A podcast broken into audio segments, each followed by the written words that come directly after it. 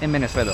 Si hay una empresa que desde los años 40 está innovando en Venezuela y en una industria que todos amaron, en la industria del cine, esa compañía es Cine Unido. Y hay algo que a mí me encanta de trabajar con Cine Unido, si hay algo que nos caracteriza es la innovación.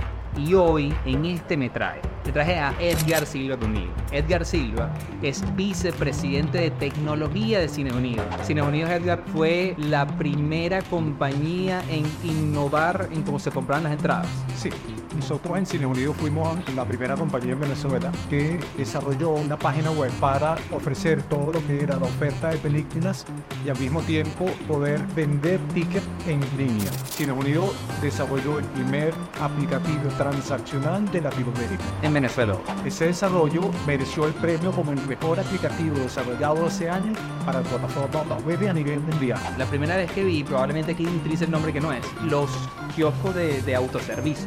Ya tú no tenías que ir a una taquilla y donde todo era digital y tú escogías la película que querías ver, tú escogías el asiento donde te querías. A mí eso la primera vez que yo lo vi fue más. Inicialmente nosotros sacamos la primera versión que eran como unos cajeros automáticos estaban insertados inclusive en la pared. Cuando hablamos de cine, obviamente el tema de la calidad de la imagen es extremadamente importante. Y aquí corrígeme si me equivoco, creo que eh, Cines Unidos son los primeros en traer a Venezuela la tecnología de proyección láser. Esto que vemos aquí es proyección por, por bombillo, pero aquí en Venezuela ya se está modernizando la flota de proyectores a que todos sean láser. Ya hoy en día tenemos 40 proyectores láser en Venezuela, totalmente instalados funcionando. La diferencia de un proyector láser en términos de calidad. El proyector láser va a ofrecer mayor brillo en pantalla, mayor luz, mayor contraste mayor nitidez. El brillo, la luz en pantalla va a ser el, genio, es en toda la pantalla, porque en una de las deficiencias de la, del bombillo era que hacia las esquinas, hacia los bordes de, de, una pantalla se perdía la luz. Cuéntame la evolución del sonido. Arrancamos que el sonido inicialmente era doble, luego pasamos a un sonido estéreo y en los años 70 pasamos al sonido surround todo generado por voz. 70, no 70 surround. A finales de 70 ya había sonido surround. Y el primer sonido surround fue un 5.1. Para los 80 evolucionó al 7.1. Y ese 7.1 es el que hoy en día está presente en, en algunas salas, no en todo. El que es el estándar, generalmente la mayoría de las salas es 5.1. ¿Ah, sí? Sí. Sala número 8 del Cine Líder es una experiencia no solamente visual, porque eso también es proyección láser. Sí. Es proyección láser y sonido app. O sea, ese va a ser como la sala modelo de Venezuela, porque nadie en Venezuela tiene, tiene esa tecnología. No, nosotros somos los primeros, pioneros en innovar con un sonido tan importante y de última generación en Venezuela. Ver lo más moderno de la tecnología del cine venezolano de pana me voló el coco. Pero la historia no se me hacía completa sin entender cómo llegamos allí y recordar cómo fueron los orígenes de la gran pantalla en el país. Porque además fuimos hasta pioneros.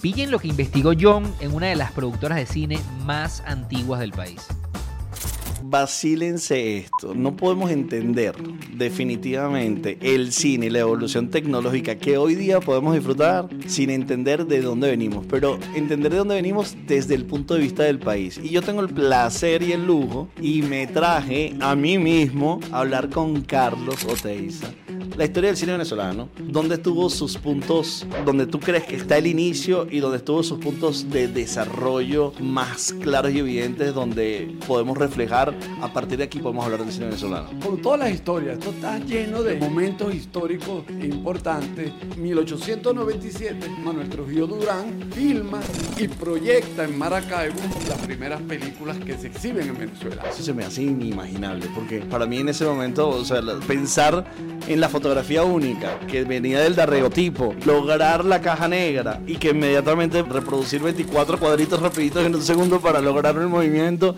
y que lo estemos haciendo en Venezuela casi que muy temprano, porque uno dice, no, pero es que fue después de los Lumière. Sí, fue después de los Lumière, pero... Claro, era un aparatico, una película que duraban unos segundos, un minuto, porque el rollo no podía ser muy grande, entonces era casi que, visualizaciones de fotos en movimiento, pero eran películas al fin y al cabo porque pasaban 24 cuadros. Bueno, en ese momento como era sin sonido, el sonido pasaba a 16 cuadros por segundo. Para los que no sepan, el cine, en un segundo hay 24 fotogramas, pero en el cine mudo eran 16 fotogramas. Me da la sensación de que siempre las películas de Hollywood, de americanas, eran las que más recibíamos, pero empieza a, posiblemente a tener el cine, el cine venezolano como una especie de, no quiero decir la palabra desprecio, pero como una segunda opción después de aquellas películas americanas y aquellas películas europeas, que es la que forman la cartelera venezolana realmente. Sí, claro. ¿Qué, qué es lo que ha pasado? Ha habido siempre en Venezuela la necesidad, como normal, como en cualquier país, de querer tener, participar en el hoy en día. Y en aquel momento, los años 30, 40, 50, el cine era la revolución cultural. Entonces los venezolanos siempre quisimos estar, digamos, tener nuestro propio cine. Ahora, ¿qué pasa? Paisito de 4 millones, 5 millones, 6 millones, altos costos de producción. No te digo durante la Segunda Guerra Mundial que todo era carísimo. Luego, poder invertir y recuperar el dinero ha sido el gran problema del cine venezolano, pero no venezolano peruano, argentino, chileno, es decir, cada país latinoamericano ha sufrido lo mismo. La industria del cine, una industria que tiene muchos millones, muchos técnicos, muchos trabajadores, a todo sentido, y en Venezuela siempre el espectador o los críticos siempre se han quejado de la calidad del cine venezolano. Siempre el problema del venezolano fue comparar una película de acción. En Venezuela era muy difícil, en una película americana eh, destruyen 40 carros en un momento, en Venezuela no podíamos destruir. Yo me acuerdo de un cineasta amigo mío que me dijo, no, yo tenía un Mercedes, lo volé en una película y me quedé sin carro después ¿no? porque voló su carro y se quedó sin carro. En los años 60 se pone de moda en Europa el cine de autor. Y aquí nos empezamos a copiar porque es la posibilidad de un creador decir, oye, no tengo que ir, por ejemplo, a Bolívar Film, donde tiene unos estudios, una camarota, hacer una película que no tengo dinero. Compraban una cámara 16 milímetros, unos amigos, un equipo de sonido, y con eso se empezaron a hacer películas. Después de salir de hablar con Carlos Oteiza, me fui a caminar por Cinesa y me sentí como un chamito en un parque de diversiones. De pana que es brutal ver cómo los archivos de tan vieja data pueden procesarse y mantenerse vivos gracias a la tecnología. Les digo que lo que más me impactó de toda esta parte fue la moviola. Me parece magia. Y cómo una cinta puede verse y escucharse. Otra cosa que me impactó fue ver una marca tan de moda en el mundo del audiovisual como Blackmagic. Tiene un escáner Sintel y está en Cinesa. También me impactó muchísimo lo que se puede hacer con él y aunque no pude verlo en acción, me bastó con estar en la sala para entender la importancia de lo que representa. Además, la sala de colorización me pareció bastante brutal. Fue genial ver cómo el cine va tomando forma y realismo y cómo el color puede transformar la emoción que podemos sentir viéndolo. Mira, John, yo te digo algo. Estoy seguro que la próxima vez que vayan a una sala de Cines Unidos no lo van a ver de la misma manera. Y si van a la sala 8 del líder, mucho menos. Juan, y estar sentado en una butaca, sabiendo todo lo que pasa, desde lo más básico hasta lo más complejo, y toda la historia e intervención que sucede, es simplemente fantástico. Juan, debido a que tú fuiste tú mismo y yo me traje a mí mismo, este fue el metraje sobre el cine. Gracias Edgar y Carlos por darnos esos datos. Así que vacilen.